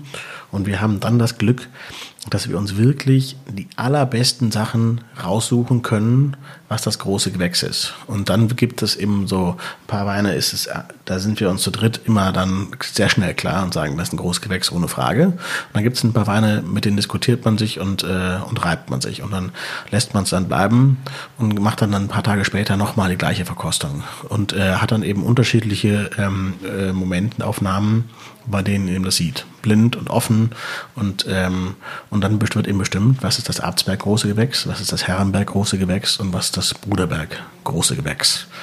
Also die, die Lagen sind eben die alte äh, Trink- und Saufhierarchie des Klosters. Der Bruder hat den Bruderberg gehabt, das wurde wenig reif, heute alles super reif. Dann gibt's Herren und Chorherren und dann gibt's den Abt. Das war die, das war die, das war die Dreifaltigkeit eben sozusagen hm. der Trinkhierarchie. Ah, das wäre meine nächste Frage gewesen, wie die Namen für die Lagen zustande kommen. Genau, das ist die historische, historische sozusagen Ableitung. Ähm, heute wird alles reif. Und ich habe eben dann ähm, vor ein paar Jahren Herrenberg und Abtsberg GG preislich gleichgesetzt, ähm, weil klar ist Abtsberg ähm, das bekannteste und auch das renommierteste, äh, was wir an Lagen haben, aber es ist nicht unbedingt immer das Beste, sondern äh, ich finde in vielen Situationen Herrenberg besser und genauso vielen Situationen Abzweig besser. Also es kommt auch wieder auf die Situation an und dann habe ich die Preise gleichgesetzt, damit ich einfach sozusagen dem, ich wollte den Kunden signalisieren, macht euch bitte euer eigenes Bild und probiert beide gegeneinander und sagt eben mir, was ihr euch besser schmeckt, weil es ist eben, es gibt nicht das Bessere da, sondern die sind beide einfach unglaublich feine, ähm, äh, tolle Rieslinge. So, jetzt Abtsberg, großes Gewächs, ähm, 18. Das ist eben, was ich vorhin schon sagte. 18 war ein sehr warmes Jahr. Und mit diesem warmen Jahr 18 hat man eben eine unglaublich frühe Trinkreife und das macht schon. Ich, ich wollte gerade sagen, also die Nase, die ist ja schon sehr präsent, richtig schön. Für das, dass er noch so jung ist. Da strahlt einem der Schiefer direkt entgegen. Das ist das, was ich so liebe in den Weinen. Auch diese Nase, dieses typische für die Region hier. Und das ist schon ein sehr ehrliches Bild, was wir jetzt haben, weil, weil die Weine stehen schon ein bisschen, ein bisschen äh, neben uns, sind schon nicht mehr ganz so kühl. Und dadurch, dass sie nicht mehr ganz so kühl sind, ähm, sind sie, sind sie, ist es einfach ein sehr ehrliches Bild. Das heißt, auch wenn man einen Wein ist für mich oftmals ein Indikator bei eigenen Weinen als auch bei anderen, wenn man die auch eine Weile offen lässt. Ja? Also wenn man die eine Woche im Kühlschrank hat und nach einer Woche nochmal aufmacht und der Wein in sich zusammengebrochen ist, dann weiß man eben, dass man den Rest der Weine besser dann irgendwann auch mal trinkt weil äh, das eben nicht mehr so ein unglaubliches Alterungspotenzial hat. Ähm, und äh, genauso auch, wenn Weine mal ein bisschen warm werden, dann kann die Kühle nichts mehr kaschieren, weil Kühle heißt ja auch, dass verschiedene Geschmacksrezeptoren quasi nicht mehr wahrnehmen können, weil es zu kalt ist. Und ähm, wenn dann der Wein warm ist, ist es, ist es einfach ehrlich. Ja? ja. Und, ähm, und das ist schon, schon toll. Es hat eben diese, äh, es ist kristallklar, es hat diese sehr feine Säure ähm, und eben ja, äh, Mineralität ist natürlich ein oft bedientes Wort, ähm, aber es ist eben, es ist eben, es geht so in diese salzige Richtung und ähm, das ist sehr pur. Ja. Es ist eben, es ist schon ein, ein, ähm, ein schönes ähm, Beispiel Maximin Grünhaus. In, inwiefern variiert das so der Alkoholgehalt jetzt bei der Lage zwischen den Jahren? Sind Sie bei 13 Volumen? 18 ist jetzt 13,0, äh, in 19 sind wir bei 12,5. Ähm, ich würde sagen, 12,5 ist so, ist so das äh, eine ganz gute äh, Daumenregel. Ähm, aber es ist, ja, also Alkohol ist auch ein Geschmacksträger. Äh, wir wollen aber gerne nicht so viel Alkohol haben. Wir kommen jetzt auch gleich eher so in die etwas äh, weniger alkoholischen Weine Richtung Feinheit und fruchtig. Und ähm, aber ähm, ja, es, ist, es darf nicht zu viel sein, aber es ist, es ist auch da, darf man kein Dogma drauf machen, sondern es ist eben, der Wein ist eben auch gerade spontan vergoren, es ist so, es ist so ein, so eine komplexe Gesamtkomposition dessen, was, was die Hefe selbst daraus gemacht hat. Und da ist Alkohol eben äh, ein Indikator. Und äh, da ist es eben auch ähm, besser, man schmeckt es erstmal und probiert es und guckt sich dann an, wie viel Alkohol es hat, damit man einfach eine unvoreingenommenere ähm, Wahrnehmung hat dessen, was man probiert. Ja? Also es ist sehr, es gibt eben Jahre, da hat man eben sehr hochalkoholische Weine, da, da schmeckt man aber gar nicht. Ja? Und man ist selber dann total verblüfft, wenn man die Analysen dann kriegt, weil wir man kann gar nicht so viele Analysen die ganze Zeit machen, sondern es ist ganz viel auch eben Weinbau aus dem Bauch heraus und dann ähm, und der, im Keller und dann äh, probiert man und dann ist man verwundert, wie wenig das Alkohol hat. Also 19 hatten wir so Beispiele, die hatten überhaupt keinen überhaupt keinen Zucker mehr, war komplett wegverloren, die trockenen Weine, also richtig knochentrocken und die waren aber unglaublich harmonisch und das hat man aber ähm, hat man eben gar nicht so, trotz vieler Kostungswaren, gar nicht so komplett äh, erfassen können. Ähm, mit dem Alter schmeckt man das dann eher, also mit einer gewissen Reifung, aber es ist, ähm, ja, also ich glaube, man, wichtig ist, dass man Wein unvoreingenommen wahrnimmt, ähm, schmeckt äh, und dann, ja, und wenn man, wenn es halt, wenn man halt sich nicht daran erinnert, dann war es im Zweifel nicht so doll. Und wenn man sich daran reiben kann, kann man es eben nicht mögen. Es gibt viele Weine, die ich nicht persönlich nicht so möge, nicht so mag, Verzeihung, ähm, äh, aber an denen ich mich reiben kann und da eben doch äh, eine Wertschätzung empfinde, auch wenn ich es persönlich selber nicht so mag. Ähm, und ich glaube, das ist das, ähm, ja, das ist vielleicht auch eine generelle, äh, generelle, äh, äh, vielleicht menschliche Regel, dass man äh, etwas wertschätzen kann, auch wenn man es nicht mag. Ähm, nicht, nicht bewerten, ja, einfach. Ja, nicht bewerten, genau. Also man kann es, man kann es sogar bewerten. Also man kann ja auch sozusagen über äh, verschiedene Haltungen von Menschen, Politik, Politikstile und so weiter und so fort, wenn man eben ähm, solange man einander noch zuhört und miteinander demokratisch ähm, oder wie auch immer miteinander handelt, ist das ja alles, ist alles fein. Man muss ja nicht übereinstimmen. Ja? Also ähm, ähm, das ist, glaube ich, das, aber das ist sozusagen das ist eine noch größere weite Welt, ähm, aber auf den Wein zurückbezogen, ähm, äh, wenn man, wenn man sich an den Wein reibt ihn unglaublich liebt, wertschätzt, gerne noch viel mehr trinken muss, äh, dann ist das tolle. Ich glaube, Abtsberg EG hat sowas, dass es eben mit dieser Salzigkeit hat das einen unglaublichen Zug und es hat eine Frische und man möchte gerne eigentlich lieber das zweite Glas noch trinken. Und das ist eigentlich, das ist das, was wir eigentlich mit unseren Weinen wollen. Wir wollen, wir wollen Unikate sein, wir wollen im Gedächtnis bleiben und auf der anderen Seite wollen wir natürlich aber auch, äh, dass den Leuten das Spaß macht, dass sie gerne noch ein zweites Glas trinken wollen, dass sie nicht satt werden, sondern ähm, ähm, inspirieren. Ja. Mein Vater, äh, als ich das erste Mal ähm, mit ihm durch die USA gereist bin, ich glaube, da war ich äh, 16 oder so, äh, hat er immer ähm, gesagt, äh, the wine should inspire you, not tire you. Ja. Äh, und das ist eben, das ist eben, glaube ich, so ein, äh, ein, ein Schlüssel oder ein Kernthema von den Sachen, die wir eben gerne mögen. Mhm. Sehr schöner Spruch. Und äh, ja, ich muss ja leider heute mit der Kaffeetasse vorlieb nehmen, weil ich ja noch weiterfahren muss. Aber nichtsdestotrotz ähm, wäre ich dem nächsten Glas nicht abgeneigt. Der, der nächste Wein ist ein, äh, hat ein brutal modernes Etikett, was äh, für uns brutal modern ist. Ähm, ich glaube, für alle anderen ist es nicht so modern. Und zwar, das ist der äh, 2019er äh, Maximin Riesling. Wir haben ähm, also äh, wer das äh, vielleicht im Nachhinein oder nebenher mal sich mal anschaut, wir haben ein ähm, äh, Jugendstil-Etikett ähm, von 1910. Das hat mein Ur Urgroßvater mein Maximilian Grünhaus eben eingeführt. So leichte Änderungen, Aufhellungen, wenn der Druck und so weiter ist, äh, gab es, aber ansonsten ist es sehr äh, authentisch und ähm, so konserviert, wie es ist. Und jetzt haben wir eben, als ich den Betrieb übernommen habe, ähm, vor sechs Jahren eingeführt ein Maximin.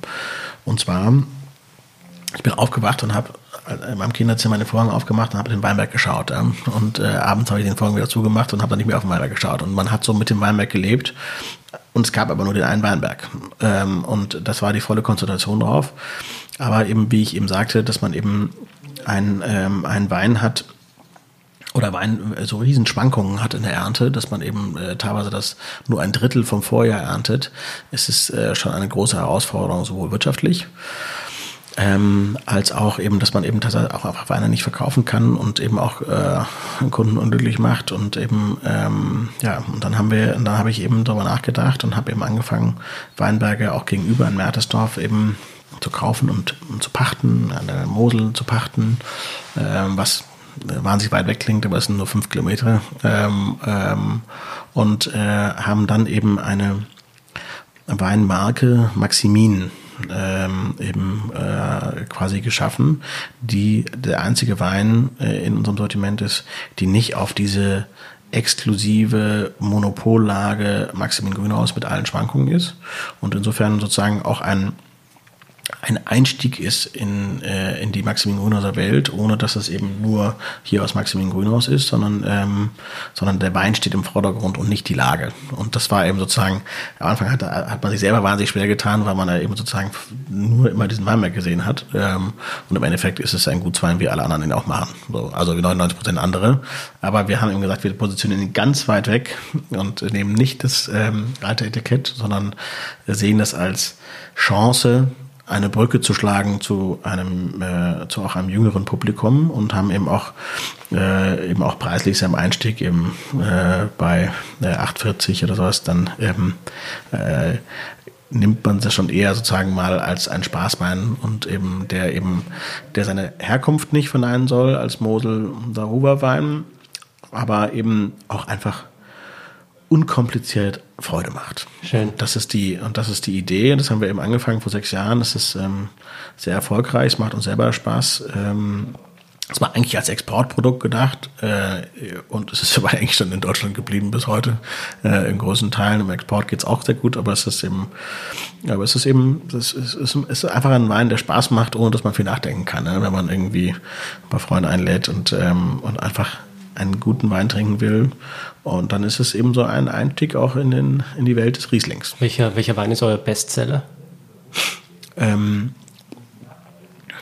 das, ähm, äh, von der Menge her sicherlich der Gutswein, der heute Monopol heißt, oder äh, sozusagen ähm, ist derjenige, der Wein, der sich am meisten verkauft, aber es, ähm, es kommt auch aufs Jahr an. Ja? Also wenn du wie in 19 so wenig erntest und schon so eine harte Selektion draußen machst, äh, kannst du gar nicht so viel abstufen in Gutswein, weil das so saugut ist, ähm, dass es halt einfach nicht wie Gutswein ist. Jetzt haben wir das Problem, dass der Gutswein ausverkauft ist, 19.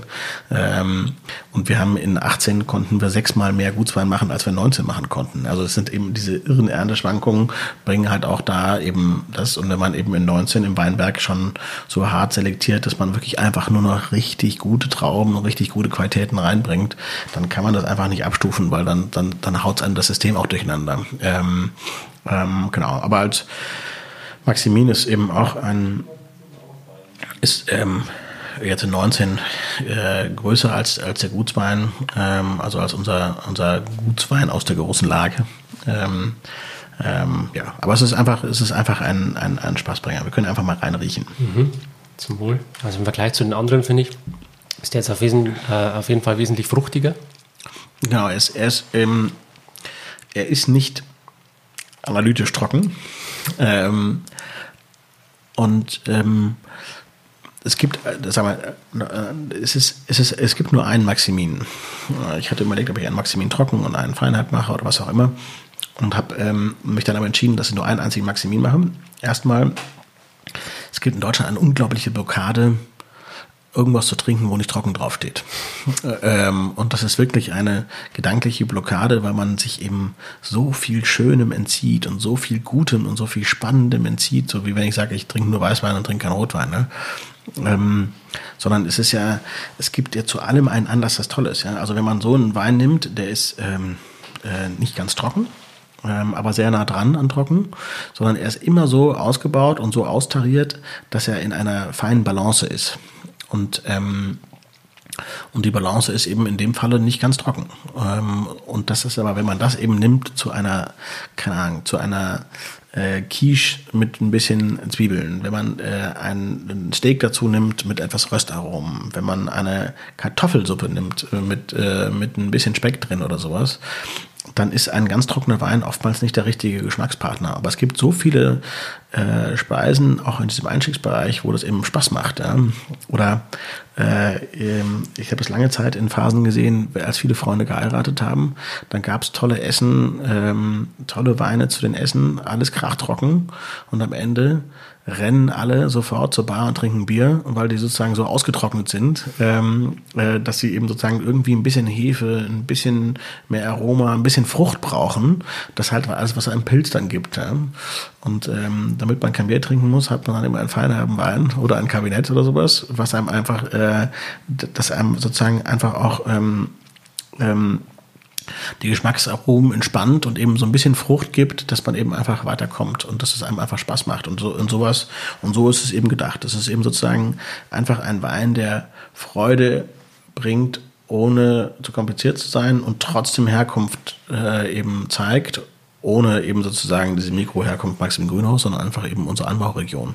Und das ist eben die Idee bei Maximin. Und da ist eben ähm, genau, und es muss eben einfach immer eine Balance sein und, und äh, steht nichts drauf, damit es einfach, damit man freier agieren kann und damit eben aber auch viele Menschen äh, eben freier sind. Also es gab so, äh, früher bei ewigen Weinproben hat man dann immer den, äh, den Riesling trocken und Riesling Feinherr blind einem äh, eher unbescholtenen ähm, Ehepaar gezeigt und dann haben die den Trockenen getrunken und fanden es gut, dann Feinheim getrunken und nicht wissen, dass es Feinheim ist und sagten, boah, das ist ja der beste trockene Wein, den ich je probiert habe.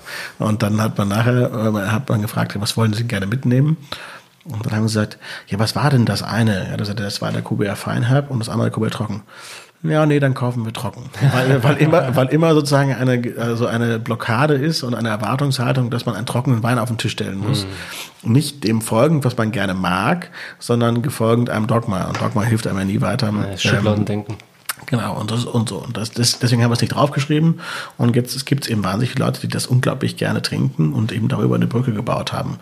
Und genauso soll er eben auch eine Brücke sein, eben in die Welt von Maximin Grünhaus, eben als ein Einstieg. Ja, ich denke, der Wein ist aber auch dafür gemacht, dann so in den ersten ein bis zwei Jahren getrunken zu werden, oder? Äh, genau. Ähm, also grundsätzlich ähm, ist es ja so, dass wir ähm, ähm, sowieso glücklicher sind, wenn die Weine getrunken werden. ähm, äh, weil ähm, äh, es, ist, es gab mal eine Zeit sozusagen, da hat da haben viele weil sie halt wissen, dass Maximilian Grünhaus ähm, so eine Lagerfähigkeit hat, haben sich ihre Keller voll mit Maximilian Grünhaus gelegt und haben dann aber andere Sachen getrunken, weil sie halt immer wussten, dass Maximilian Grünhaus so lange lagerfähig ist. Aber das ist ja auch Murks, sondern man muss eben ja auch ähm, die Weine trinken und genießen und ähm, man kann immer eine Kiste vergessen und man weiß, dass es nicht, äh, dass es nicht verkehrt ist. Bei Maximin ist es tatsächlich so, dass er eher konzipiert ist, dass man eben jetzt eben ihn früh genießt und eben auch ähm, ähm, und eben Spaß dran hat und es einfach auch trinken kann und unkompliziert trinken kann. Aber genau, der generelle Rat ist, ähm, da folge ich meinem Großvater, ähm, äh, der, ein guter Rat ist Vorrat, äh, hat er immer gesagt. Und ähm, und ergänzte das Ganze immer und sagte, kaufen Sie fünf Kisten Maximin Grünhaus, trinken Sie vier und wenn Sie eine vergessen, werden Sie auch glücklich. äh, aber ähm, also es ist eben sozusagen, es ist immer die Balance. Wenn man etwas erzeugt, ähm, was lange haltbar ist, dann hat man eben äh, eben auch die gewisse Gefahr, dass man sich selbst blockiert, ähm, was man eben tatsächlich dann eben auch ein, ein, wirtschaftliches Problem sein kann, wenn man eben wenn man eben ja wenn man eben diesen positiven Nebeneffekt hat. Also, aber auch da wiederum ist das, ist das Gute, ähm, wenn es überhaupt was Gutes gibt am Klimawandel, aber das Gute in der, in der Entwicklung des Wetters, ähm, dass die Weine früher zugänglich sind und jetzt auch schon Spaß machen und auch in der heute sehr geänderten Situation im Vergleich zu vor 20, 30 Jahren in der Urbanisierung, also alle wohnen irgendwo in Städten, haben sowieso maximal einen Klimakühlschrank und nicht mehr große Weinkeller, in denen sie viel einlagern können, dass auch sehr viel mehr Wein eben auch getrunken wird. Dadurch entgeht vielen Leuten eben diese unglaubliche Freude, die man haben kann eben an gereiften Weinen. Auf der anderen Seite wird auch Wein getrunken. Also es ist ähm, ähm, ähm, genau, also da gibt's, es gibt zu allem immer ähm, Vor- und Nachteile, aber das ist sicherlich ein Vorteil, dass die Sachen auch eben ähm, auch früher genossen werden und man hofft immer natürlich, dass die Leute doch trotzdem einen kleinen Vorrat haben. Mhm. Ja, wenn ich mich äh, richtig erinnere, dann äh, haben wir jetzt noch einen Wein, nämlich den Herrenberg, auf den ich mich natürlich schon sehr freue. Und äh, ich würde sagen, den verkosten wir jetzt noch zum Abschluss. Das ist ein ähm, Kabinett ein 2018er Herrenberg-Kabinett. Ähm, äh, Kabinett in der klassischen Bezeichnung, die, ähm, die ähm, Mosel war ja früher immer bekannt für die fruchtigen Weine und das ist eben eine Facette, die einfach unglaublich schön ist. Ähm, trotz allem ist heute sicherlich gerade auch in Deutschland der trockene Wein für uns Moselwinzer ähm, von größerer Bedeutung. Das hat einfach einen höheren Stellenwert. Ähm, ein Kabinettchen geht immer, ist immer der Spruch, weil es einfach ein wahnsinnig gutes Kraut ist. Es ist einfach ein Produkt, was unglaublich viel Freude macht. Es ist, ähm, es hat in dem Fall 8% Alkohol, der Herrenberg. Ähm, in anderen Jahren hat er 7,5. Auf jeden Fall hat er ähm, ähm, sehr viel weniger Alkohol als die anderen. Es ist unglaublich äh, animierend, es macht eine wahnsinnige Freude. Man kann damit ähm, einen Abend ausklingen klingen lassen, man kann einen Abend damit beginnen ähm, und es macht immer Spaß. Es ist ähm, ähm, wir nehmen das oft sozusagen äh, Kabinette als Aperitif. Das heißt nicht, dass wir nicht ähm, Champagner oder eben unglaublich tolle Winzersekte in Deutschland, äh, wo der Fokus ja auch mehr drauf liegt, nicht wertschätzen und wir produzieren auch selber Sekt, der uns selber große Freude macht. Beim Kabinett gibt es aber die Möglichkeit, dass man eben, man stellt sich so einen Freitagabend vor, alle kommen an, etwas abgearbeitet, ein bisschen grumpy, hungrig äh, und ein bisschen müde. Und dann trinken die so ein Glas Kabinett und dann kommt so ein bisschen Frucht. Äh, das, das lässt den Hunger ein bisschen verschwinden. Es hat aber diese äh, Maximin Grünhaus, Ruwer oder auch äh, Mosenser Ruwer typische Säure, die einem so ein bisschen wach macht sie verleiht einem so äh, eine Frische, dass man eben irgendwie fröhlich in den Abend startet und, und, äh, und eben den Abend dann eben so super beginnt. Also es ist eben Kabinett war für uns, es wird immer mehr sozusagen ein Aperitif, der uns selber große Freude macht. Oder auch einfach, wenn man man haut irgendein Steak aufs Grill und, äh, und trinkt nebenher, wenn man ratscht und irgendwie Freude hat und irgendwie ein paar Gläschen Kabinett und schwupps ist die Flasche leer äh, und man, man ist aber irgendwie beschwingt und fröhlich. Also es ist eine unglaublich tolle Sache und auch zum Grillen passt dann auch wieder super, weil man eben mit diesen Röstaromen und ein bisschen dem Frucht das Part, das ist eben, ist eben super gut. Na gut, aber jetzt erstmal, wenn man den Mund wässrig redet, muss man ab und zu was trinken. Passt auch gut während des Podcasts. das ist auch so ein Wein, wenn man so freitagsabends, dann ganz abends müde ins, ins, in den Sessel sinkt, was äh, mir ab und zu mal passiert, dass man dann die Flasche neben dem Sofa stehen lässt und vergisst. Und am nächsten Freitag setzt man sich wieder hin, findet die Flasche wieder, sagt, ups, ähm, tut es in den Kühlschrank äh, und nach einem Tag runterkühlen, probiert man wieder und das ist immer noch gut. Mhm. Äh, das ist eben sozusagen auch wieder so ein Indikator, wie wie ähm, unglaublich nachhaltig und unzerstörbar dieser, dieser Kabinetttypus ist. Also das ist eben was, was eben jetzt eine irre Freude macht, aber es ist eben auch Ja, das ist, das ist ja so auf Ortsbein äh, Preisniveau hier in der Mosel, aber es hat eine unglaubliche Lagerungskapazität. Und liegt der preislich? Ähm, 16,90. Ähm, und das ist ein Wein, der viele Jahrzehnte haltbar ist. Und da muss man erstmal suchen, dass man im anderen Anbaugebiet der Welt äh, einen Wein findet unter 20 Euro, der so eine Lebenserwartung hat. Ähm, also ist schon wirklich toll. Vorausgesetzt immer äh, konstanter, kühler Keller, ähm, liegend und dann kommt man schon sehr weit. Also mhm. es ist eben wirklich, es ist eben wirklich eine, eine Freude und da findet man auch immer wieder auch gereift Sachen, die man irgendwo versteigern kann und sowas. Ähm, es kommt immer auf die Provenienz an, das heißt also, wo ist es gelegen, wenn es irgendwie einer als Trophäe in seinem äh, Wohnzimmerschrank hat stehen lassen, 20 Jahre, dann ist das nichts mehr. Aber ähm, ähm, wenn man es aus dem richtigen Keller kaufen kann, dann äh, kann man da für wenig Geld immer noch viel Freude ernten. Seid, das, seid ihr bei den Versteigerungen dann auch mehr mit dabei in Trier? Ähm, ja, ja, doch. Also jetzt wieder. Ähm, mein äh, Ur Urgroßvater war einer der Gründer, Mitgründer. Und dann ist damals mein Urgroßvater ausgetreten. Und da war mein Großvater und Vater ähm, nicht Mitglied im VDP. Und als ich den Betrieb übernommen habe, habe ich dann den Antrag wieder gestellt. Und, ähm, und ähm, wir sind jetzt wieder Mitglied. Und seitdem sind wir eben seit 2000 16 war die erste Versteigerung wieder dabei. Das heißt also jetzt äh, fünf Jahre versteigern wir wieder Weine mit. Was, was war so euer teuerster Wein, den ihr mal versteigert habt? Der das teuerste jemals verkaufte Fass der Welt äh, ist eine 2001, äh, 1921er Herrenberg Trockenbeerenauslese, äh, die damals für 100.000 Goldmark verkauft worden ist und ähm, ich, ich glaube, das ist so ein Äquivalent. Ähm, es gab gerade einen Film, der wirklich äh, sehenswert ist im saarländischen Rundfunk. Ähm, der heißt ähm, Mythos Mosel oder Faszination Mosel, ähm, ähm, kann man googeln.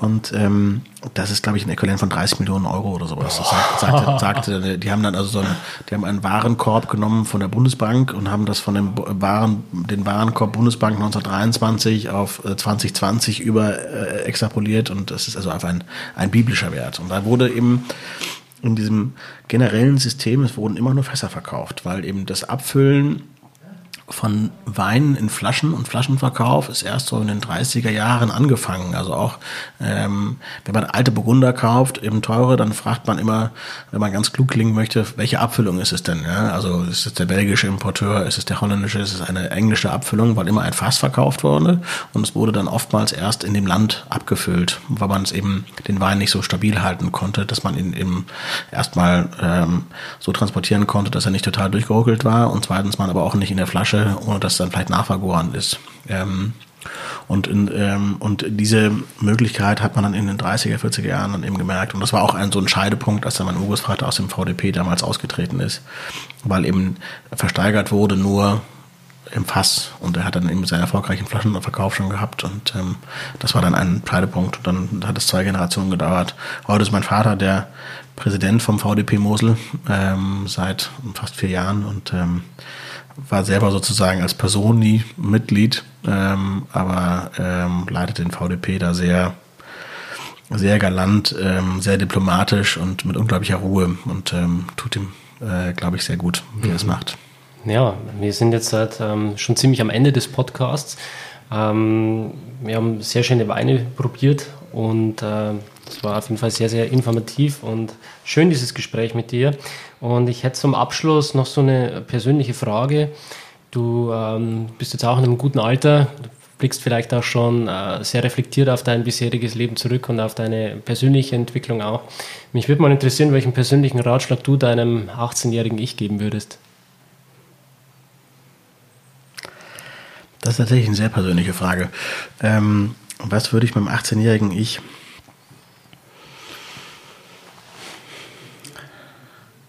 gibt, ähm, tja, jetzt bin ich fast sprachlos. Ähm, es gibt, es gibt verschiedene Dinge. Ähm, das, das eine ist sicherlich, ähm, dass man ähm, die, die Menschen um einen herum ähm, einfach intensiv genießen muss. Also ich habe jetzt gerade letztes Jahr meine beiden Großmütter verloren, mit denen ich sehr eng ähm, verbunden war und ähm, dass man sich die Zeit nimmt und nicht aufschiebt, gerade mit der älteren Generation. Ähm, ähm, Worte sind was wahnsinnig, ähm, ist ein wahnsinnig ähm, scharfes Instrument, dass man seine, seine, seine Worte abwägt und eben ähm, um Worte ringt ähm, und nicht einfach so rausblubbert, gerade in der jetzigen Zeit. Ähm, in, in sozialen Medien ist ja viel schnell gesagt, ohne dass man das reflektiert. Das heißt, dass man eben auch mal wirklich innehält. Und ähm, ja, als ähm, ähm, einem 18-Jährigen, was interessiert einen 18-Jährigen noch? ähm, einem 18-Jährigen, ja, dass man das Leben dass das Leben genießt, dass man, ähm, das ist eine Zeit, wo, wo man ein Fundament legt für viele Freundschaften, ähm, die man selbst jetzt, 20 Jahre später, nicht mehr so einfach schließen kann. Ähm, dass man einfach ähm, auch zu dem Alter schon einfach genießt, lebt diese Unabhängigkeit und äh, Freiheit, die man da hat, die man noch gar nicht so wert, zu wertschätzen weiß, weil man noch gar nicht weiß, was weiter im Leben ist, dass man die einfach in vollen Zügen genießt und trotzdem schon ähm, fair und nachhaltig mit der Umwelt umgeht. Mhm. Ähm, weil das etwas ist, was ähm, ja, also man, man, man lebt ja mehr im Augenblick, ja, man ist ja von Hormonen gesteuert als 18-Jähriger, man möchte die Welt um, umarmen und erobern zur gleichen Zeit. Und auf der anderen Seite hat man eben, äh, sind es einfach enge Bande, die man da schließt, was man gar nicht so merkt. Und das sind ja oft Freundschaften, die einen durchs Leben tragen. Und ähm, da muss man, glaube ich, nicht verkopft irgendwas sich aussuchen oder so, sondern man, man muss aber einfach die Zeit genießen, dieser Freiheit. Und äh, ich persönlich habe ähm, alles Geld, was ich verdient habe, irgendwo ausgegeben für Reisen und bin um die Welt gereist und habe also immer wieder mir verschiedene ähm, Orte der Sehnsucht im äh, äh, auserkoren und bin dann eben gereist. Immer nur mit Freunden, weil ich das äh, persönlich einfach gerne teile. Ich war kein, kein Lonely Wolf, der gerne um die Welt reisen wollte, sondern ähm, für mich war das gemeinsam Erlebte, genauso wie bei einem gemeinsam ein Glas Wein oder eine Flasche, die ich mir irgendwie kaufe und äh, die für einen besonderen Moment aufhebe und man manchmal gar nicht weiß. Und wenn ich dann jemand gegenüber habe und weiß, der hat das gleiche strahlende Augen, wenn ich jetzt diese Flasche aufmache, das ist ja, dafür lohnt sich ja das Leben. Und äh, genauso war das Reisen auch ähm, für mich, dass ich dann eben die Freude bei in den, in den, in den Gesichtern von meinen Mitreisenden oder die Pein oder was auch immer. Also eine, eine, eine intensive Gefühlswelt. Das war eben für mich wahnsinnig schön. Also das, die Welt erleben war für mich echt toll. Mit wenig Geld, ähm, aber äh, viel Entdeckerwillen. Und, haben wir auf jeden Fall eine Sache gemeinsam. das ist auch der Grund, warum ich äh, diesen Weinblog mache und warum ich den Podcast mache. Um eben dieses, dieses Strahlen, diese Faszination auch in den Augen der Winzer zu sehen.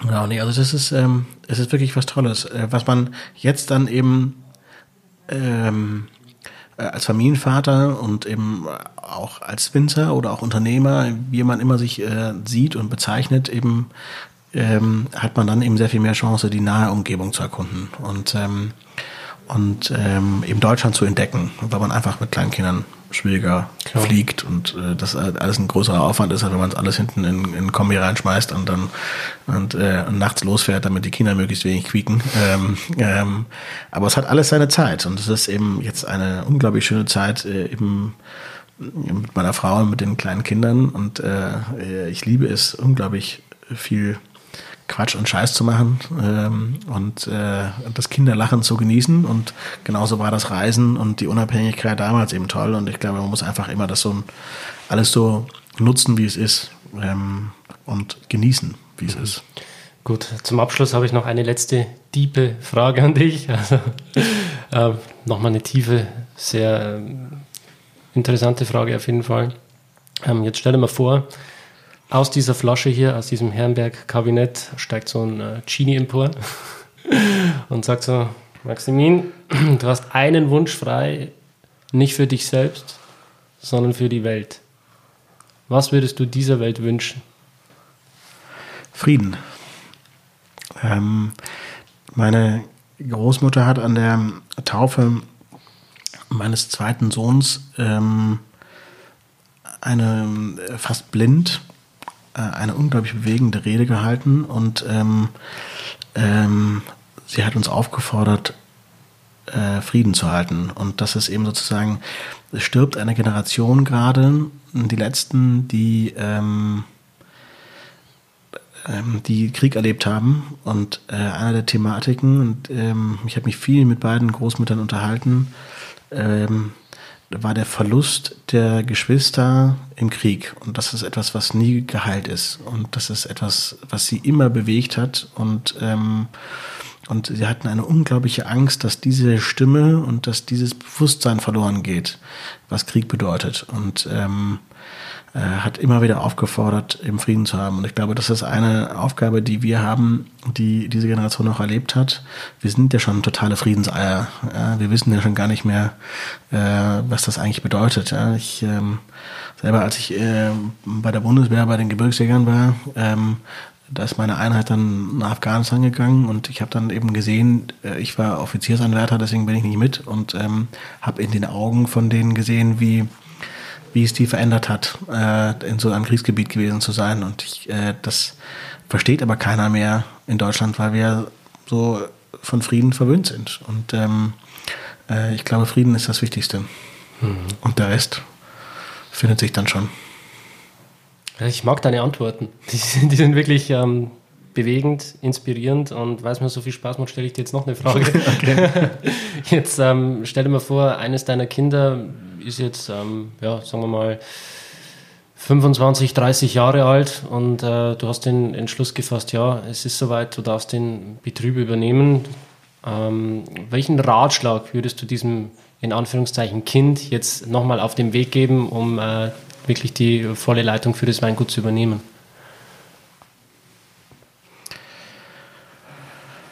Ähm, es ist ein, insofern eine, eine Frage, weil wenn man einen Betrieb gerade übernommen hat, dann äh, beschäftigt man sich natürlich selber damit wahnsinnig viel. Was haben die Altvorderen getan und was will ich tun? Und ich unterhalte mich oft mit meiner Frau darüber und ähm, wir geben uns gegenseitig immer den Ratschlag, wir müssen es jetzt aufschreiben, damit wir, wenn wir mal übergeben, auch wenn 30 Jahre so weit äh, gefühlt sind, ähm, ähm, ja, dass es weitergeht. Also ich glaube, ähm, man, man kann da beschränkt Ratschläge geben. Also ich, man kann, ich glaube, Kinder begleiten, ähm, wie es meine Eltern auch getan haben, ihnen eine sehr gute Ausbildung angedeihen lassen. Und darüber gibt man schon eine unglaubliche Struktur mit, ähm, was Kinder eben erfahren können. Und wir hatten eine unglaublich ähm, behütete ähm, Kindheit hier ähm, und äh, haben dadurch äh, sozusagen eine, eine, eine große Ruhe mit in unser Leben gegeben bekommen. Ich glaube, man kann sich selber nur Ratschläge geben als übergebende Generation. Das heißt also, ich glaube, ähm, meine Frau und ich, ähm, wir wollen gerne dann nochmal wieder ein bisschen reisen und äh, die Welt erobern. Ähm, ich glaube, wir brauchen dann einen Ortswechsel, weil wenn man so mit diesem Ort verbunden ist. Und ähm, ich schaue aus meinem aus meiner Küche auf den Weinberg und äh, aus dem Wohnzimmer auch. Und ich setze mich in den Sessel und ich lebe mit der Natur, ich lebe mit dem Betrieb, äh, wie es Generationen vor mir auch getan haben und ich glaube in dem Moment brauchen wir dann einfach für uns einen Wechsel, um dann zu verstehen und auch zu erleben, dass es jetzt weitergeht und dass wir eben loslassen müssen. Ähm, weil man eben so intensiv leidet und lebt als Landwirt und als Winzer, weil man so viele Niederlagen hat durch Wetter, die man nicht verändern kann, die man einfach annehmen muss, äh, ist es einfach eine unglaublich, ähm, äh, ist ein unglaublich intensives Leben. Ähm, und ähm, um da eben dann die nächste Stufe zu erringen, dass man einfach dann das äh, fortgeschrittene Leben einfach genießen kann, glaube ich, äh, ist für uns der Ortswechsel ein unglaublich wichtiger. Meine Frau ist sehr kulturbegeistert. Das gibt es hier in der Region nicht so viel, ähm, nicht so viel Kunst. Ähm, und äh, da müssen wir einfach sozusagen wieder mehr reisen, um dann dem Tribut zu zollen. Also ich glaube, der Ratschlag an einen selber ist dann wichtiger als an die andere Generation. Man wird sich halt natürlich, also erstmal wünschen wir uns, dass das überhaupt jemand dann ähm, übernimmt, dass wir es dann bis dahin weitergetragen haben ähm, und dann in die nächste Generation dann auch wieder Freude daran hat, das zu machen. Ähm, genau. Und rumkommen ist immer wichtig. Was, Sachen was, sehen. Welche drei Länder stehen äh, ganz oben auf deiner Bucketlist? Welche drei Länder? Ähm, ich ähm, ich habe eher sozusagen so etwas ähm, äh, unübliche Reiseziele. Also unsere, äh, unsere Hochzeitsreise ging in Iran, weil ich irgendwie immer ein unglaubliches Heimweh hatte nach Persien. Ich weiß nicht, eine Fernweh, nicht Heimweh. Äh, und die Perser sind wirklich ein tolles Volk. Ähm, das ist äh, etwas, was mich, äh, was mich sehr gereizt hat. Ähm, äh, ich würde gerne sozusagen nochmal sozusagen so Richtung ähm, ich liebe Berge sehr. Ähm, äh, ich habe auch keine Angst vor Kälte. Also so Richtung, Richtung den äh, Nordpol oder in diese Richtung zu reisen, würde mich schon sehr würde mich schon sehr reizen. Meine Frau friert eher. Ich glaube, da ist es eher sozusagen so, dass wir im Wärmeren etwas äh, mehr rumreisen sollten. Äh, ich war noch nicht in Mexiko, was mich sehr reizt. Ähm, politisch und äh, von der Aggression und Gewaltpotenzial ist das etwas, was mich etwas abtönt. Ähm, aber das ist etwas, was ich unglaublich, unglaublich schön finde. Ähm, ich würde auch gerne sozusagen so ein bisschen mich nochmal so in, ähm, in Tibet, ähm, Bhutan, da in dieser Bergregion ein bisschen tummeln. Ähm, ich bin zwar in China da von der chinesischen Seite recht weit gekommen. Ich bin auf der äh, rumänisch-ukrainischen Seite relativ weit gekommen. Ich bin so in, äh, in Indien relativ weit gekommen, da in Rajasthan und ähm, ähm, in diese Richtung. Aber da in diese Bergregion, das ist eben so ein unglaublich für mich beeindruckendes Volk, ähm, was ich wirklich schön finde. Ich ähm, würde gerne ähm, ähm, den Süden Thailands gerne äh, mal sehen. Ich war zwar schon in, äh, im Nordthailand und in ähm, Kambodscha, Laos, in dieser ganzen Gegend ähm, und in Kambodscha am Strand. Das ist, glaube ich, sehr nah am Golf von, äh, Golf von Thailand, aber da würde ich gerne mir das etwas anschauen. So diese, diese Inselketten Indonesien runter, Philippinen, da war ich nicht. Das würde ich mir gerne anschauen. Das ist auch eher so das Reisewetter meiner Frau. ähm, ähm, das, das reizt mich ja, also ich, äh, ich glaube, wenn man, wenn man jetzt ins Schwärmen kommt und ins Reden kommt, dann fallen einem immer wieder viele, viele Sachen an. Aber tatsächlich, also äh, was ich aber jetzt eben, äh, was man sich auch kurzfristig schenken kann, ist einfach auch äh, wir haben uns jetzt Baden intensiver angeschaut. Das macht mir eine unglaubliche Freude. Wir haben in Franken viele tolle Sachen kennengelernt, ähm, ähm, weil wir natürlich auch jetzt sehr Wein leben. Ähm, wir würden gerne ähm, wenn diese Pandemie mal zu Ende ist, ähm, mit unseren Kindern einfach, ich glaube, klassisch mal Südafrika bereisen. Hm. Ähm, ich war zwar in Südafrika, aber eher ähm, naturmäßig unterwegs und jetzt gerne dann auch mal die Weingüter dort. Ähm, das ist sicherlich was Tolles. Wir waren waren in Burgund äh, neulich Ostern, ähm, also nicht dieses Jahr, ging nicht, aber letztes Jahr. Ähm, und das war unglaublich schön, auch mit den Kindern äh, einfach, äh, dass die anfangen zu erleben, als frühkindliche ähm, Eindrücke, dass man einfach so Weinbauangebiete auch eben einfach wirklich genießen kann. Und, ähm, und da gibt's in Deutschland viel, es gibt in, wir sind ja hier an der Grenze zu Luxemburg, zu Frankreich, zu Belgien, sind wir super nah dran an allem Möglichen und haben eben viel zu entdecken. Und ähm, da wir ja in einem friedlichen Europa ohne Grenzen leben, ähm, äh, haben wir da viele Chancen. Wir haben haben ein Au-pair und wenn die Au-pairs sozusagen das erste Mal kommen und mit uns äh, nach Belgien zu Ikea fahren und die dann, äh, denen dann am Ende des Tages erzählt, die was heute müssen drei Ländern und die, äh, die Kinnlade runterfällt, dann merkt man immer wieder sozusagen, äh, was Europa ist und wie toll das ist, dass man einfach reisen kann. Also es ist, äh, es gibt einfach unglaublich viel Schönes nah und fern zu entdecken und ähm, Jetzt gerade ist der Fokus ja auf Kinder und auf Betrieb, aber wir freuen uns auch darauf, dass es wieder, wieder weitergeht. Wunderschön. Maximin, ähm, ich bedanke mich sehr für dieses Gespräch. Ähm, ich würde dir gerne die letzten Worte geben, die du an die Zuhörer richten darfst.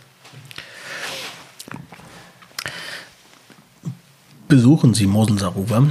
Ich glaube, es gibt wahnsinnig viel Schönes zu entdecken. Wir ähm, sind in einer Zeit, wo ähm, ähm, zu Recht diese Region wieder sehr Aufwind hat. Und das ist eben das Tolle an der Region ist eben, ähm, dass es eben eine unglaublich schöne Kulturlandschaft ist. Es ist eine beeindruckende eine beeindruckende Gegend. Ich selber, wenn ich äh, Moselsahn, Ruwer runterfahre, fahre oft fast die Leitplanke, weil ich eben so viel zu gucken habe immer. Und, ähm, und wir haben eben hier als Winzer eben die Chance, dass wir, wenn wir das, was wir an, an Landschaft haben, schmeckbar machen, dann haben wir ein unglaubliches Fund. Und da gibt's eben tolle Generationen, die ähm, und tolle Winzer, die eben viel machen. Und ähm, ich glaube, bei uns schmeckt es auch ganz gut und ähm, ähm, Sie sind herzlich willkommen, einfach vorbeizuschauen und ähm, ja, die Gegend zu genießen. Wunderschön, danke dir. Machen Sie es gut. Tschüss. Schön, dass du dabei warst. Wenn dir dieser Podcast gefallen hat, dann bewerte mich auf iTunes. Wenn du Fragen hast oder mehr Informationen zum Thema Wein suchst, dann schau auf meiner Website wein-verstehen.de vorbei. Bis zum nächsten Mal.